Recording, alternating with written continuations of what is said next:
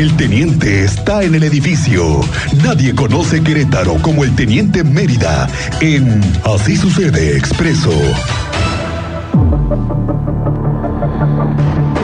Son las 2 de la tarde con 23 minutos. Sabemos que Bernardo Quintana está a vuelta de rueda y ya sabemos qué es lo que está pasando. Tú estás en el lugar de los hechos. Teniente Mérida, buenas tardes.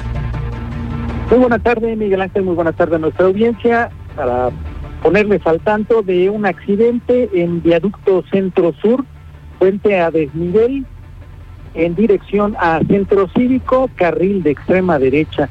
Servicios de emergencia han valorado a dos personas.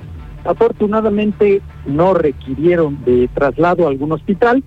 Quedó la carga vial. Elementos de la Policía Estatal en estos momentos se están encargando para liberar la vialidad. Ya hay una grúa en el punto para retirar la pipa de agua que terminó literalmente así, aplastando una camioneta Sabeiro Volkswagen contra el muro de contención, la barra de contención, y quedó ahí el vehículo entre el muro y la pipa.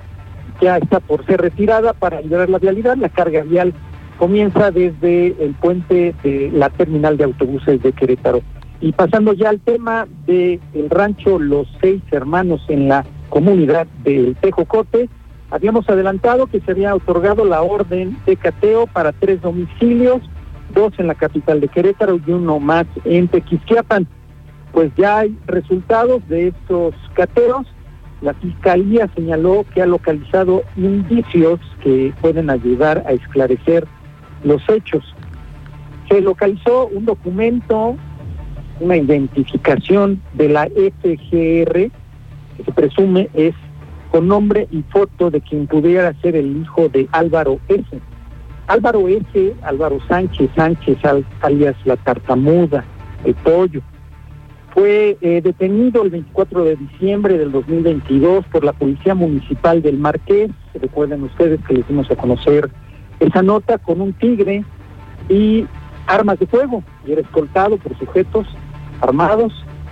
Se puso a disposición de la Fiscalía General de la República había ficha de búsqueda. En el Estado de México contaba con carpetas de investigación. Al sur de la República Mexicana también había carpetas de investigación. Había una ficha de búsqueda en Houston, Texas, por, eh, por un delito y había ficha también ya elaborada. Tenía otro alias, pero estaba identificado como eh, el nombre que se dio a conocer aquí de Álvaro Sánchez Sánchez y o eh, la identidad que les estábamos señalando.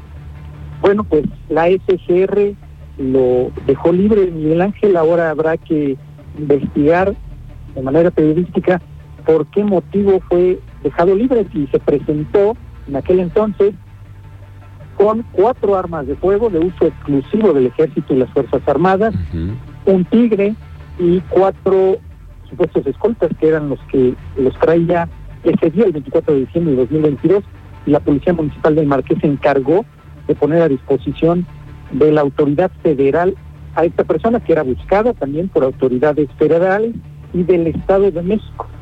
Bueno, regresando a los cateos, en uno de los domicilios se localizó la identificación de la Fiscalía General de la República con nombre y foto de quien pudiera ser el hijo de Álvaro Este se va a compartir esta, esta identidad con la autoridad para conocer pues, si es falsa o en efecto pertenece a la Fiscalía General de la República. Y además, Miguel Ángel, además de las ocho armas que se localizaron en el rancho, en estos tres cateos, 44 armas de fuego, 44, 57 cargadores o cartuchos útiles y 23 equipos celulares. Además se localizó documentación con la fotografía de una misma persona, pero no, no nada más es una. Son varias identificaciones con distintos nombres y con la misma fotografía. Además, equipo táctico, dosis de marihuana y 3.058 dólares en efectivo. Los cateos se realizaron en los fraccionamientos, en la, dos en la capital de Querétaro y dos y uno, perdón, en Cerritos, Tequisquiapan. Uno fue en el, en el Campanario y otro en el municipio del Marqués, los dos domicilios. La Fiscalía señaló que va a continuar con las investigaciones para esclarecer en su totalidad estos hechos ocurridos. Y ahora falta, no se ha pronunciado, que la Fiscalía General de la República señale desde el momento en que se le puso a disposición el 24 de diciembre del 2022, por qué motivos los dejó, lo dejaron en libertad, si había carpetas de investigación, tanto en el Estado de México como la misma Fiscalía General de la República y en Estados Unidos también tenía una ficha de búsqueda con un alias y confirmando lo que ahorita ha dado a conocer la Fiscalía, se han localizado distintas identificaciones con la misma fotografía, con distintos nombres, por supuesto.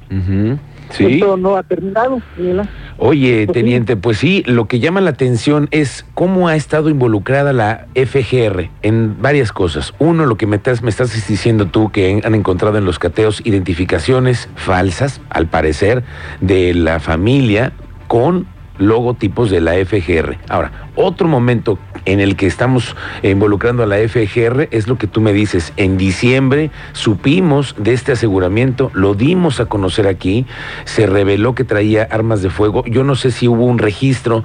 Eh, evidentemente, cuando tú tienes un aseguramiento así, las armas de fuego tienen un número y ese número lo tienes que cotejar para saber si son legales o ilegales, ¿no, teniente? Sí, es correcto y ya no se dio por menor tampoco de eh, si existía la aportación de esas armas de manera legal o no se tenía la debida aportación y uso con la licencia para esas armas de fuego que fueron localizadas, que te refiero son cuatro del uso exclusivo de las Fuerzas Armadas. Ya no se dio a conocer, así como, hablando de la FGR, del cateo que le dimos a conocer hace días en Milenio 3, donde buscaba la SGR que registráramos la diligencia que llevaban. Aseguraron un domicilio, aseguraron varios vehículos, diversa eh, pues indicios que localizaron el interior del domicilio. Hasta el día de hoy no se ha dado a conocer absolutamente nada. es lo que falta?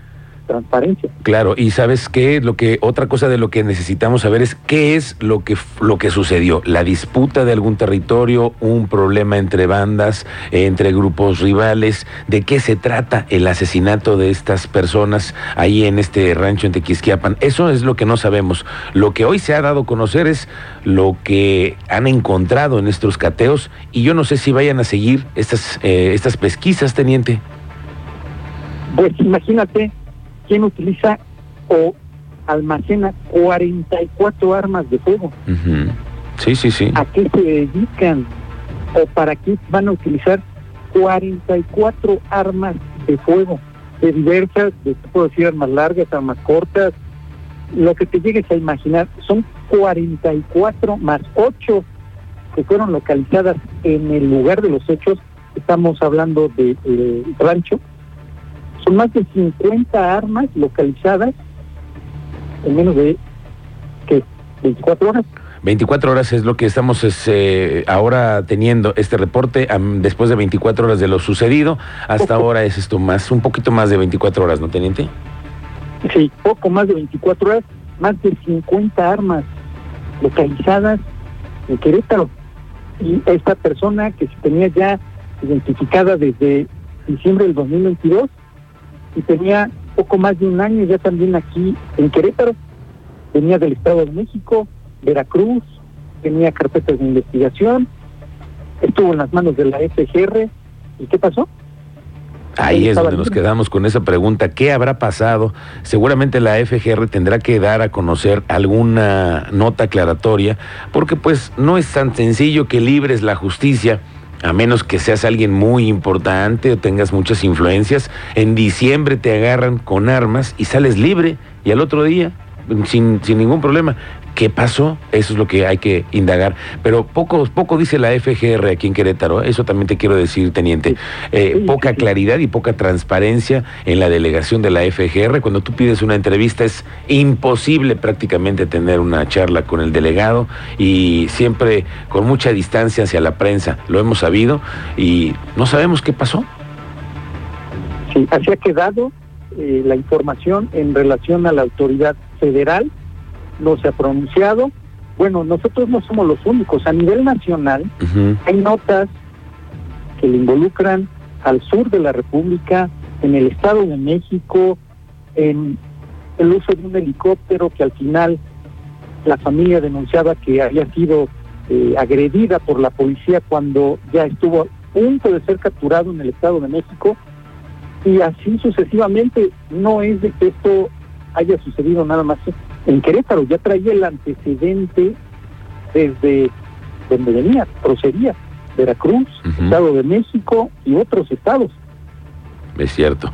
Ya sabían tener una ruta. Lo cierto es que, pues, tendremos que esperar a ver qué otra cosa se da. El Tribunal Superior de Justicia hoy informó de estos tres cateos.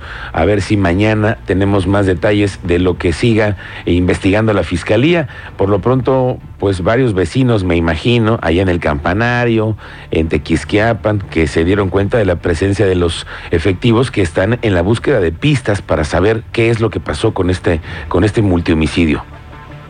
Sí, fueron eh, simultáneos los tres cateos con apoyos de las policías municipales y de la policía estatal. Y también se confirmó que eh, los elementos que llegaron para reforzar la seguridad en Pedro Escobedo, en el mismo Tequisquiapan, San Juan del Río, estos van a permanecer el tiempo que se requiera para reforzar la seguridad en la entidad.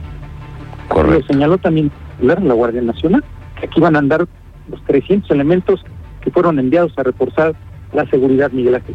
Correcto, teniente. Nos, nos das el último, entonces, eh, la última actualización de lo que está pasando en Bernardo Quintana. Estamos porque se libere ya eh, la vialidad después de este accidente.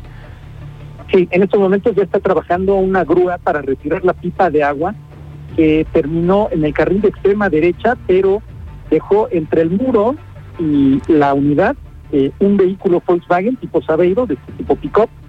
Eh, dos personas fueron valoradas por los servicios de emergencia. Afortunadamente no requirieron ser trasladados para una atención médico prehospitalaria especializada.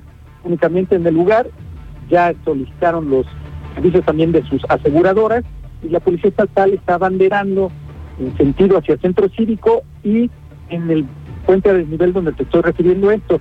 Y arriba, justamente en el cruce de Centro Sur y el Boulevard Bernardo Quintana, estamos viendo personal de la Secretaría de Movilidad agilizando el tránsito porque personal de semáforos está tratando de echar a andar eh, los semáforos del cruce, estoy hablando de los cuatro puntos cardinales, están tratando de echar a andar estos semáforos que ya tienen poco más de una semana que no funcionan. Y este cruce ha sido ya antecedente de varios accidentes y fuertes, Miguel Ángel. Así es, y los hemos visto y los hemos reportado. Muy bien, teniente, mucha suerte en esa cobertura. ¿Dónde te encontramos en tus redes sociales? En Twitter estamos como Mérida 7776, ahí estamos eh, intercambiando con la comunidad tuitera puntos de opiniones. Muy bien, y a ver qué se sabe más de estos cateos y de estas investigaciones que están haciendo ahora a la FGR. Gracias, teniente Mérida. Muy buenas tardes. Estamos- Buenas tardes.